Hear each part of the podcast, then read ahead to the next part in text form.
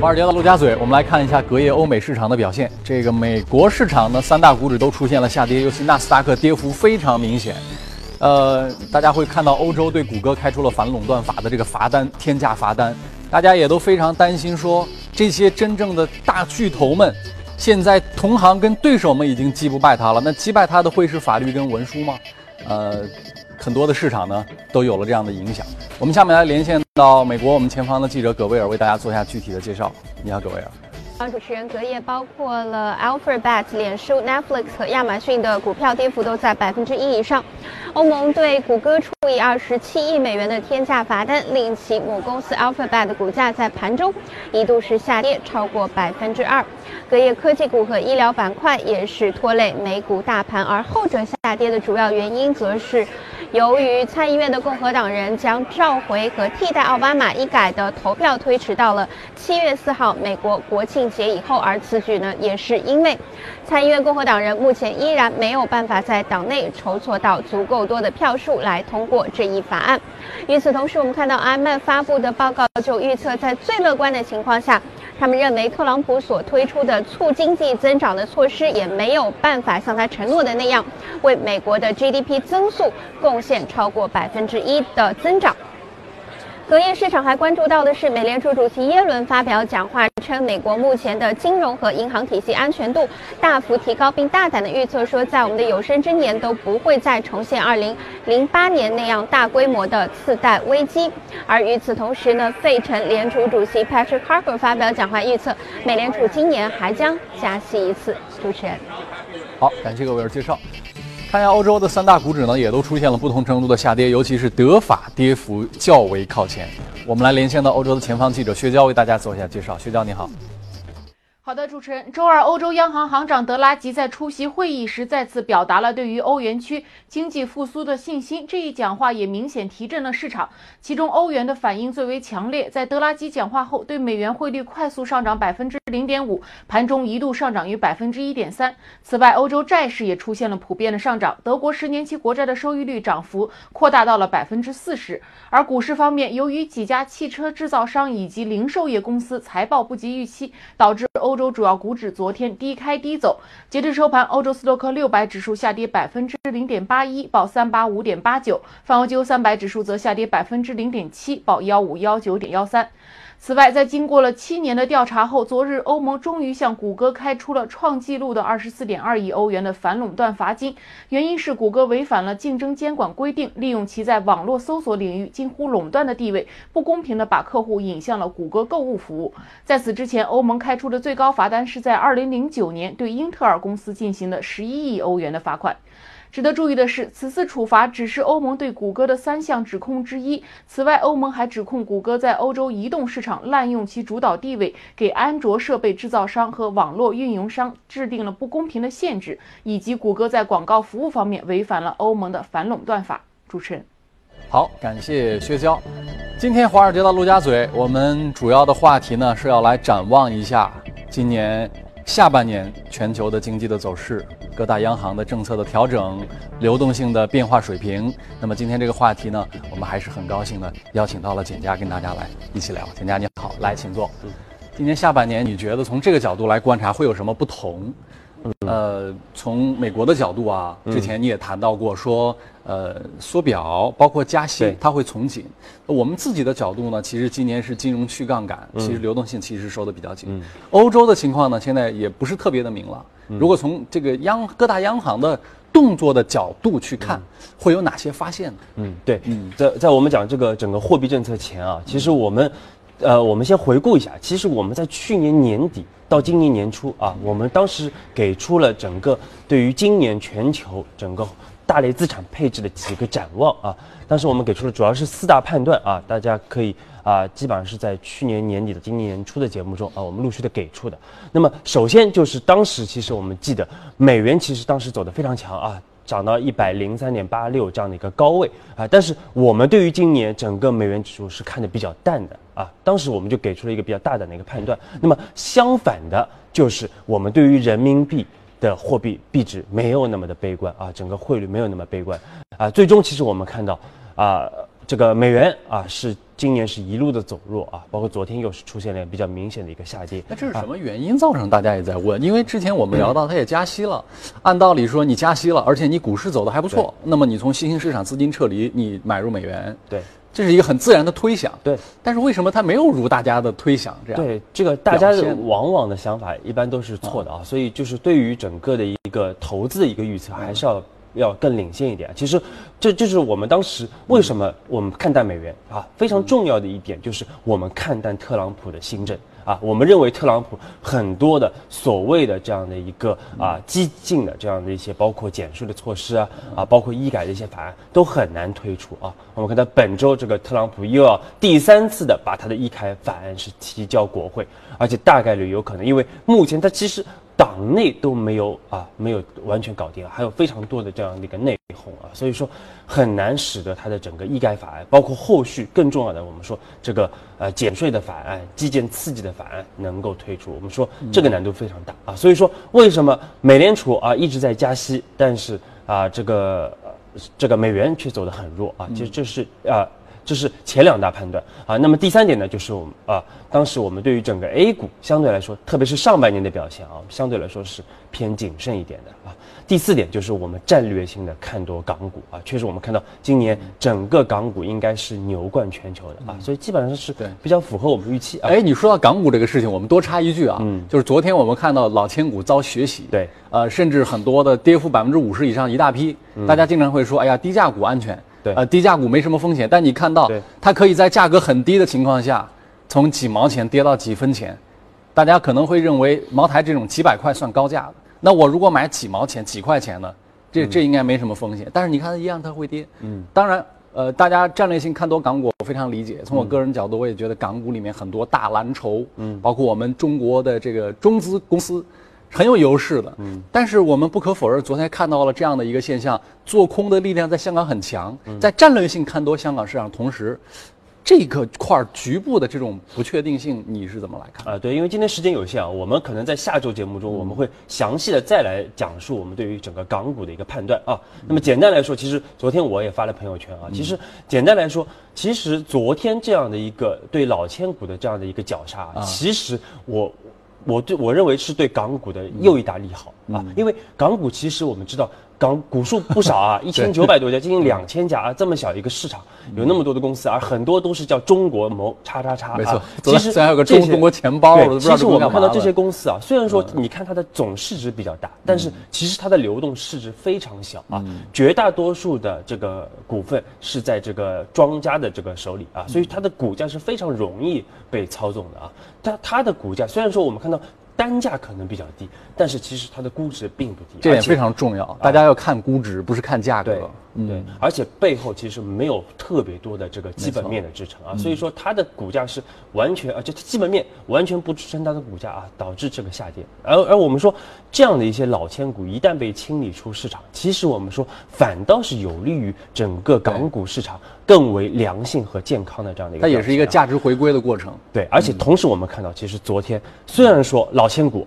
跌了百分之八十九十啊，几啊大概二十多家公司，但是同时像腾讯。啊，像这个吉利这样的一些龙头企业，还又创了历史新高。啊！所以说这是一个啊，所以说其实投资人啊，特别是港股的参与者，也是认同这样的这样的一个清理。我觉得有一点我们讨论的时候要明确一下，就是到底什么是老千股，我们要有一个定义。你看我们内地咱们自己的资本市场啊，有一家刚刚退市的公司叫新泰电器，这种它就是欺诈。而且是被监管部门是要开出罚单，深交所、保监管部门都是有明确的说法，你这叫欺诈发行，你这就是作弊造假，那这个是后果是很严重的。但是我们说香港市场有一批老千股，我们经常在媒体里面讲这个，那可能一些去投港股投资人就会觉得，那是不是香港到处都是雷？那我要去香港，那我是不是觉得这个风险特别高？其实不一定，不完全是这么看。我们要有一个界定，我们说心态这种，它就是造假了。那我们刚才说的香港昨天跌的这一批所谓的老千股，是因为他们都在造假，还是因为他们长期股价低，没有人关注所谓的仙股或者叫低价股？我们这个必须要界定清楚。减价。这个其实我们说这些股公公司啊，大家可以看一下啊，其实它的股价表现一直非常好。嗯啊，其实是一路上涨的啊，单边上涨啊。但是这些公司我们没业绩啊，对，其实而且估值啊，就是整个市值也不低啊，有些五十超过五十亿的啊，所以它才能，如果是都已经是仙股了，基本上也没有什么特别大跌幅啊。反倒是这些就是原来市值比较高的虚高的这些公司，那它是有明确的这种作假被发现吗？还是只是说可能现在是一个，呃，从资本市场角度价值发现回归，回归到本来面目？呃，这个确实，因为呃，其实其实这个这个很多公司啊，其实对香港的投资人都非常熟悉啊，因为香港投资人，特别是机构投资人啊，对于这些啊有背后有操纵这些老千股，基本上是回避的啊，基本上是回避的，所以他们对这块可能非常清楚啊。那么我们再回来，还是说我们的今天的重点啊，就是我们对于下半年整个全球央行的一个展望啊，因为这个呢，其实对于大家去判断。下半年各类资产的这样一个表现啊，走势其实我们说是借鉴意义非常的大啊，因为这个央行确实呃，我们说央妈的力量啊，对，确实是这个至关重要的啊。那么首先我们肯定要说美联储啊，因为美联储呢，我们上周节目中成呃重点的来。表述过啊，就是我们对于美联储后面整个的一个货币政策的一个走向的一个判断啊。那简单的来说，就是九月份我们觉得可能会尝试性的进行缩表的一个动作。那么到十，但是十二月份能否加息，我们说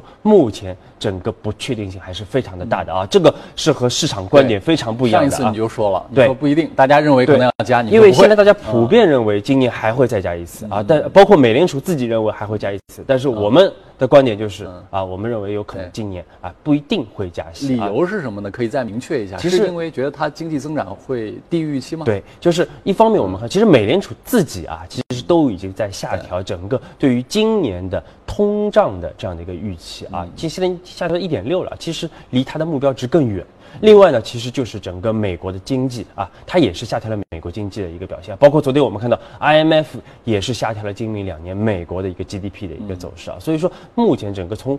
高频的这些数据来看，其实美国经济并没有啊这个预期的那么强，而且特朗普我们说他的新政很有可能非常难推出，那么对于美国经济来说又是一记这个当头的棒喝啊，所以说这是美国的表现啊。那么我们再看看这个欧洲啊，其实欧洲也是也是其实也是非常重要，虽然我们提的比较少啊，但是因为它总总量来说应该还是全球第二大啊，这个因为它是很多国家组成的啊，整个经济体量还是非常大啊。那么我们看到欧洲整个呃。特别是从这个六月份它的一个议息会议来看啊，其实它是存在着非常大的一个矛盾啊，它内部有非常大的矛盾，或者说是它给出市场的一个信号是比较混乱的。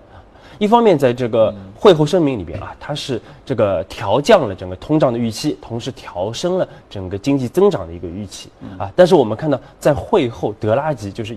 欧洲央行行长德拉吉的这个声明，又是相对来说，这个和这个议息声明又是形成了比较鲜明的一个矛盾。那么，其实我们说这背后反映出来什么情况呢？就是欧洲央行虽然说目前它的一个 QE 还在进行当中啊，但是已经这个。越来越难以为继了啊！但是呢，与此同时，欧洲央行呢又不太愿意去进行加息的一个动作，因为觉得这个欧洲经济刚刚开始复苏啊，所以说还是希望能继续这个呃平稳增长一段时间啊，再慢慢的收紧货币。但是为什么我们说这个 QE 难以为继呢？就是目前我们看到这个市场上，因为 QE 它是需要购买国债的，但是目前最好的像德国国债，基本上已经没有。任何的这个市场上市面上的德国国债可以被欧洲央行购买了，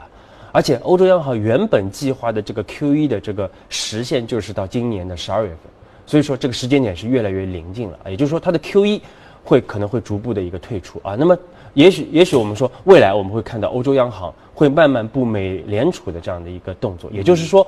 呃，慢慢开始退出这个量化宽松啊，慢慢开始。进行这个货币的一个紧缩，边际上会有一些紧缩的一个动作啊。首先我们说就是退出 QE，然后慢慢开始使利率市场化，因为目前整个欧洲还是一个零利率的一个水平啊。所以说这个呢，其实边际上的一个收紧啊，我们说对欧洲的资产也会形成非常大的一个影响啊。特别是我们看到最近啊，大家特别是去欧洲旅行啊，会发现发觉一点啊，就是整个目前最近这个欧元其实涨得比较多啊，就是。从边际上来说，欧元啊也在开始收紧，那么会导致资金啊会更多的去关注整个欧洲的一个资产，会流向欧洲的一个资产啊。那么这是欧洲的一个表现。那么日本来说呢，我们看到日本呢，其实从五月份开始，在慢慢的开始这个减小它的一个 QE 的一个动作，也在减小它的整个这个 QE 的这样的一个动作啊。所以说市场有解读是不是？呃，日本要退出这个 QQE 啊，也就是说，它二零一三年四月份推出的这个这这样的一个量化和质化宽松的这样一个动作，是否会退出啊？但是我们说呢，这个日本央行目前来看，应该还不会退出啊。它更多的是现在也也是它的 QE 也碰到了一些难题啊。我们说，虽然说大家觉得 QE 放水是一件很好的事情啊，大家这个其乐融融啊，大家这个全市场都非常开心啊，但是呢，它有些技术性的问题，就是比如说日本央行。二零一三年四月份的时候，它整个购买国，它它日本央行持有的国债啊，占到总总的国债只有百分之二十三点七，而目前已经达到了百分之四十七，也就市场上一半的日本国债是被日本央行买进了啊。他他现在从市场上很难再买到更多的一个国债。那所以，如果我们综上所述的分析，最后我们用一点时间来总结，一分钟左右哈。嗯。那么我们在下半年做大类资产配置的时候，我们的这个钱的配比。应该做出怎样的调整？结合刚才的分析，对，所以我们看到一方面啊，就是看到各个央行其实整个货币政策都在收紧啊，都有一个收紧的一个动作啊。但是最后我们再要强调一点点，就是要观察我们央行的一个动作，因为这个对于大家的一个啊这个实际影响会来得更大啊。那么其实我们知道，这个今年六月中的时候啊，我们方正证券首席经济学家任泽平博士啊，也是啊看多这个全面翻多债市啊。啊，我们是旗帜鲜明的认为，我们有可能正站在整个债市大牛市的一个前夜啊，而且从目前的整个的一个央行的。国内央行的货币动作来说，其实我们看到已经从过去的一个偏紧的这样的一个状态，逐步转移到不紧不松的一个状态。但是这跟刚才我们的这样的一个讨论是有一点小小的出入，因为债券大牛市它建立在一个背景上，就是利率要往下走。对，那这在降息的这个背景下，货币宽松的背景下，会有债券的大牛。对，但是刚才我们一圈分析下来。这个欧洲，刚才你说了，德国为代表，他不再买债了。对，日本的话呢，它的宽松可能遇到了一些问题。美国现在经济复苏也有不确定性。那刚才我们就是分析全球的形势得出来的结论是，现在这种海量的宽松难以为继。那如这种情况跟我们自己是不是有个出入？你就是刚才说，其实很简单，因为。这个其实全球啊，并不是完全同步的。比如说，美联储是先退出的啊，然后欧洲、日本可能紧接着退出这个量化宽松啊，所以他们现在还是在宽松的一个状态。但是我们是先开始进行收紧的，所以说。中国目前整个国债的收益率，相比于海外来说，是在处在一个非常高的一个水平啊。这就是为什么，其实我们看到最近大家可能关注的比较少，就是债券通啊。其实海外的投资人对中国的整个债券市场的这个关注度和债券市场的一个吸引力是非常强的。也就是说，如果一旦市场开放的话，会有非常多的资金来投资于中国的这个国债，包括高评级的这样一些信用债啊。另外，我们说，由于人民币，我们说这个汇率的压力其实不大，所以说整个债券吸引力会来的更大，这就是我为什么我们特别看多整个。所以海内外可能还是一分为二，分开来看，背景也是不太一样。对，好，我们下面进入到今天的异动榜，看一看具体的榜上的情况。看一下，行业是多元经营、煤炭、游戏服务、银行和贷款储蓄类，小幅的上升。公司的角度呢，建筑、医学设备、诊断工具、游戏服务，还有工业部件，都有百分之七到百分之四十左右不等的涨幅。来看一下这家公司啊，叫奥瑞科技，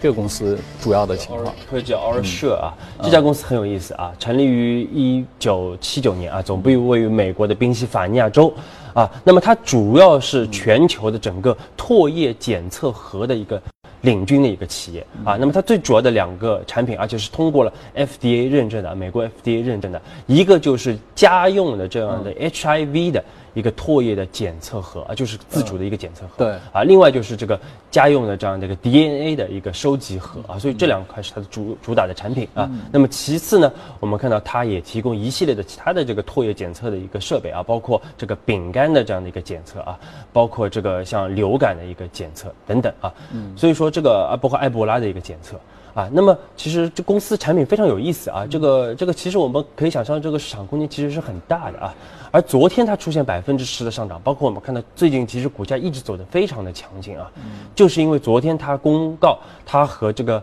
啊盖茨美琳达基金会，我们说 Bill Gates 的那个基金会啊，达成了一个长期的一个协议，差不多四年的这样的一个协议，也就是说呢，它会以一个是这个消费者能接受的价格啊，向这个五十个发展中国家来销售它的 HIV 的这样的一个自主的一个检测检测盒的这样的一个产品，而这样的一个而呃它它这个差价就是说它因为它产品价格还比较贵啊，那么它又以一个比较低廉的价格去呃销售给这些这个发展中国家的这样的一些消费者啊，那么当中的差价呢就由盖茨梅琳达基金会来。补足啊，所以说这个是我们说是一个对全球啊整个控制 HIV 应该来说控制艾滋应该来说是一个非常大的这样的一个动作啊。那么这也是助推公司的整个的一个股价的表现啊，包括也可以帮助这样这么一款好的产品啊，那么在全球来更快速的来进行一个拓展。嗯，呃，这家移动公司呢，我们跟大家先暂时说到这儿。后面我们有一家热股啊，嗯，大家都非常熟悉，麦当劳。一会儿我们可能会详细跟大家来展开一下。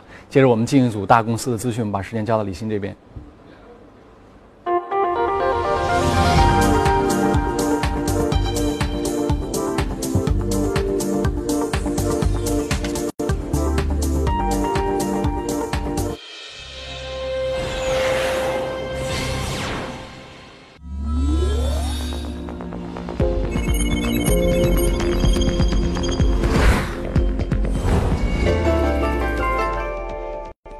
本节目由上海你我贷互联网金融信息服务有限公司冠名播出。越懂得欣赏，越被人们欣赏；越懂得放下，越收获的更多。从仰视到平视，从精彩到多彩，商业大有可观，商业大有可观，生活小亦精彩，生活小亦精彩。敬请关注每周日晚八点第一财经，我的春享人生。本节目由上海你我贷互联网金融信息服务有限公司冠名播出。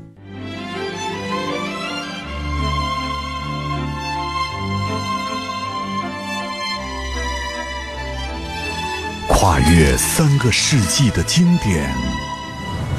《老凤祥》。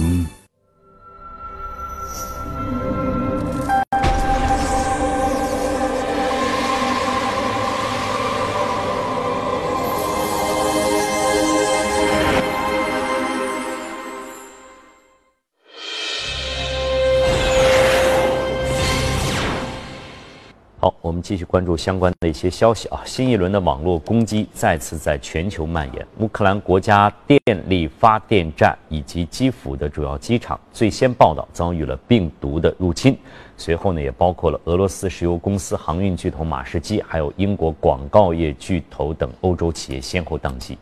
专家说呢，此轮攻击具有勒索病毒特征，和五月席卷全球的 WannaCry 高度相似。欧盟委员会二十七号宣布呢，对互联网巨头谷歌罚款二十四点二亿欧元，以处罚其违反欧盟竞争监管规定的行为。欧盟委员会当天发表的一份声明指出，谷歌进入购物比价市场后，利用其在网上搜索领域的主导地位，操纵搜索结果，不公平地把客户引向自己的购物服务。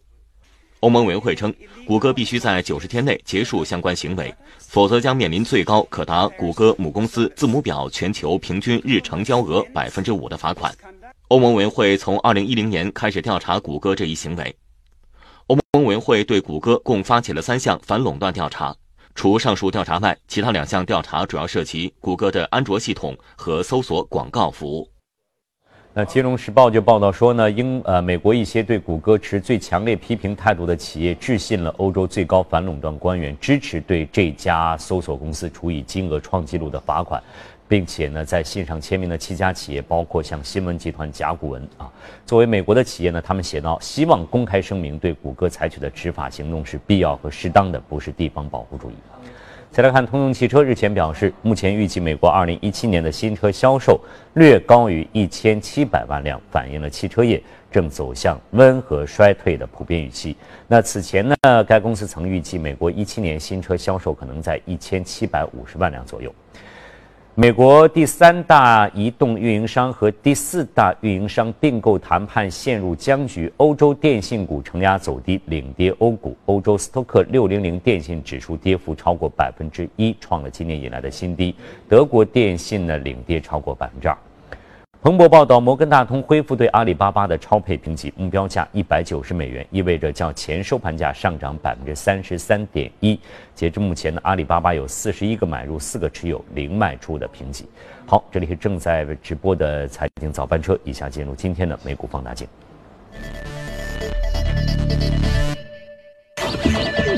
好，移动美股榜，我们来看一下今天这家公司啊，麦当劳。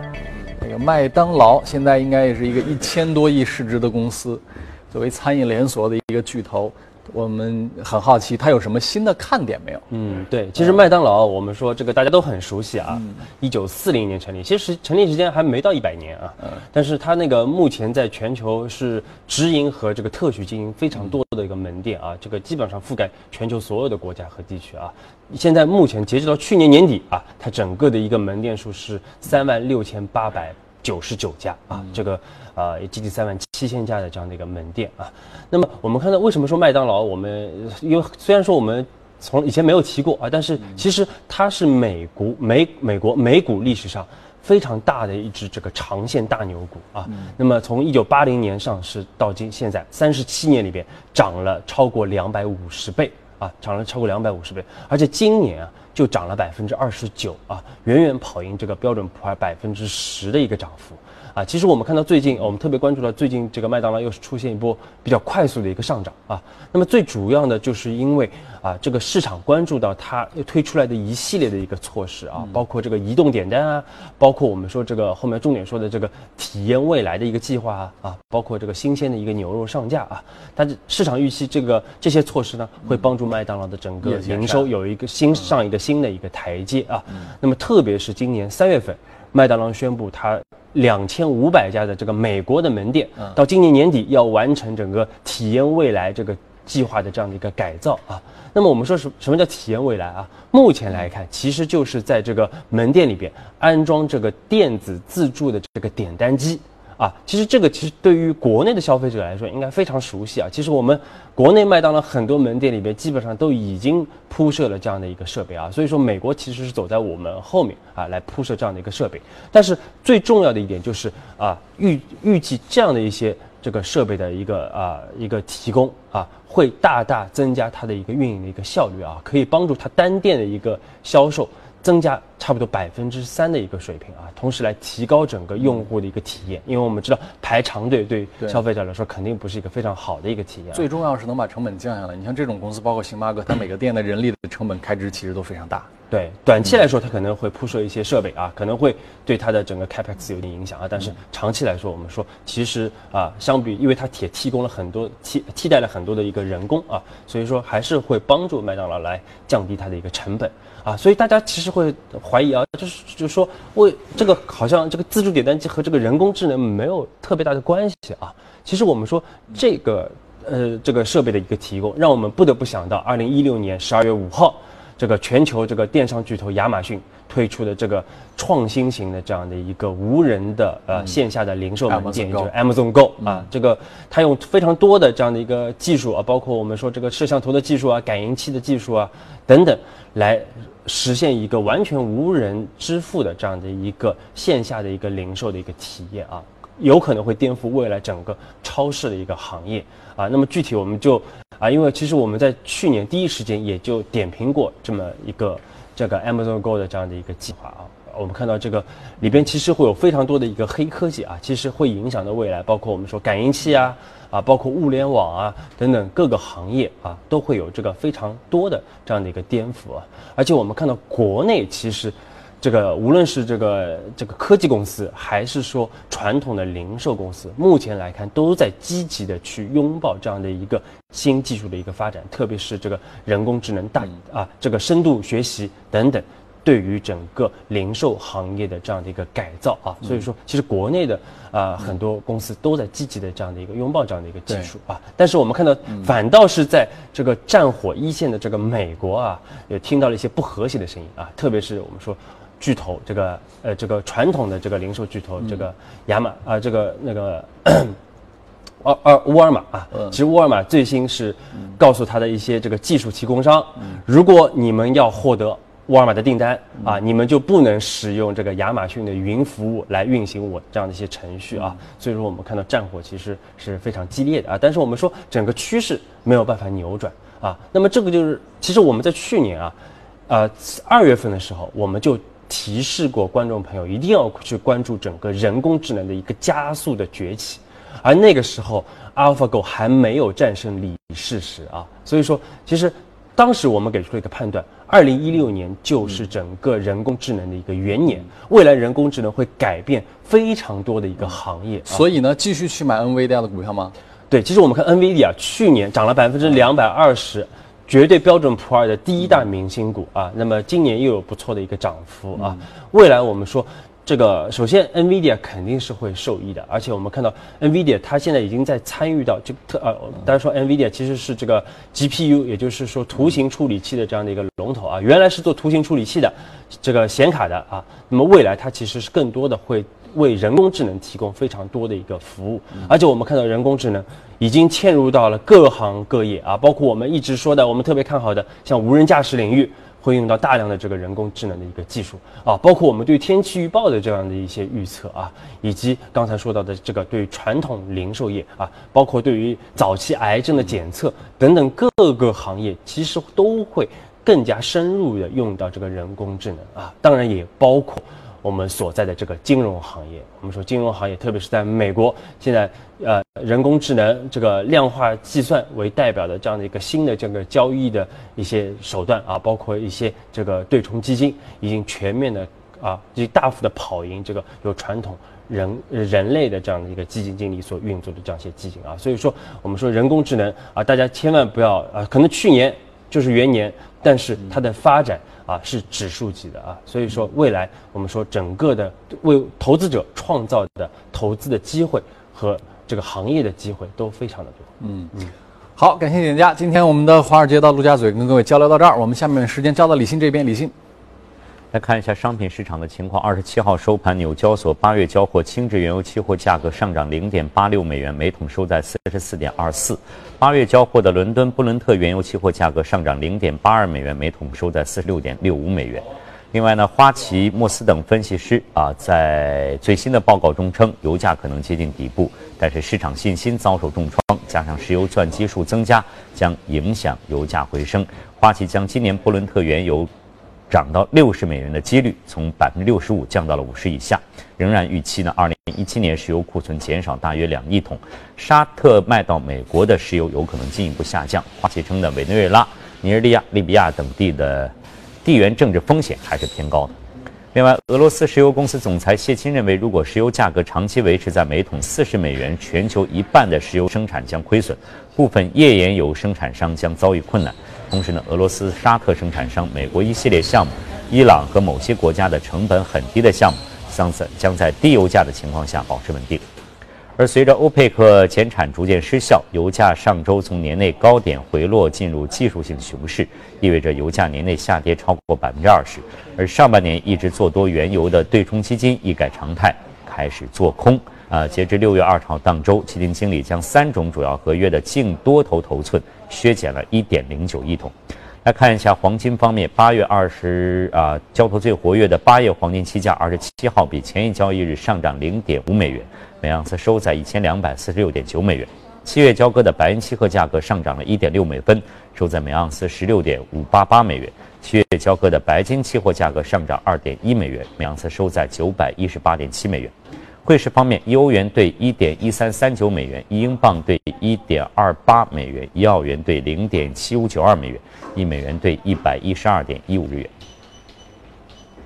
好，以下呢，欢迎各位继续关注。